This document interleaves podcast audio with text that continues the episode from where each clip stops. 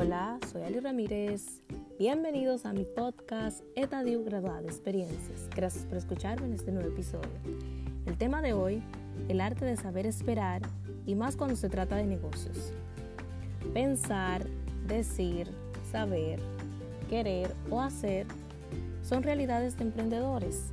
Y es que la inmediatez a la que nos vemos presionadas cuando escuchamos que el negocio de otro obtuvo los resultados más rápidos que el nuestro. Ser impacientes trae consigo insatisfacciones y frustraciones y desánimos, porque vivimos pensando en el futuro y no en el presente, y debe ser lo contrario. Hay que pensar en el aquí y ahora. Yo me incluyo porque a veces uno se vuelve como ansiosa y quiere todo rápido. Y hay que disfrutar el proceso y vivir y sentir cada prueba, porque al final todo tiene solución.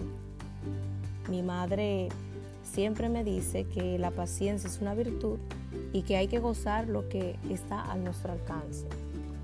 Entender que hay obstáculos y razonar con la idea de que sí podemos resolverlos. Y ella tiene razón, porque hay una juventud que vive con prisa, que quiere todo fácil, que sufre, que se desespera, que tiene estrés y que quiere que todo sea de una vez. Y un ejemplo tan simple es que las personas no se detienen a saborear la comida, no mastican despacio, sino que las tragan.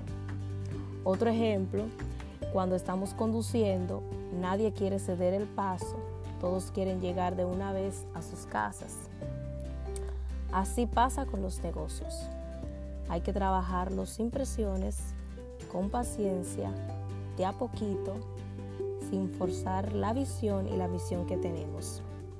Siempre digo que hay que dejar que las cosas fluyan.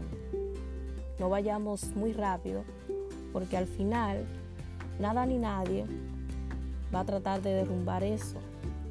Y ese sueño que desde niño siempre hemos llevado que anhelamos y que tenemos lo pongamos en ejecución.